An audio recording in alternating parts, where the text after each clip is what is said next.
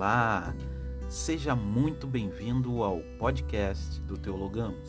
Aqui com você, Pastor André Dávila, sempre com uma mensagem de motivação e reflexão para a tua vida. Hoje, neste 81 episódio, o tema é Depender da árvore está baseado no Evangelho de João, capítulo 15, versículo 5. E lá está escrito assim: Eu sou a videira, vós os ramos. Quem permanece em mim e eu nele, esse dá muito fruto, porque sem mim nada podeis fazer. Um ramo que não permanece na árvore seca. Seca porque não há mais nele a seiva. Jesus é a videira, isso sabemos. A seiva é o Espírito Santo.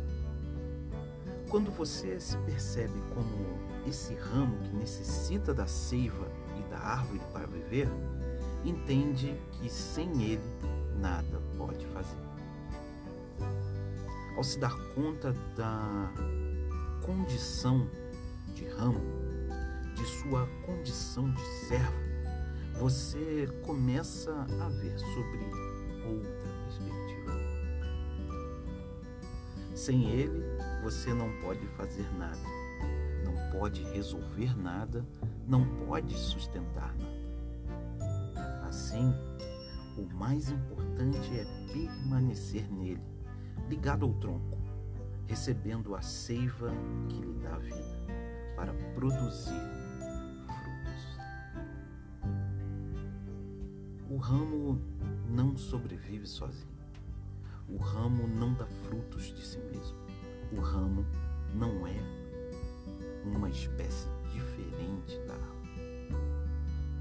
só consegue dar frutos aqueles que não insistem em ir para a terra criar suas próprias raízes, dependendo de sua própria força.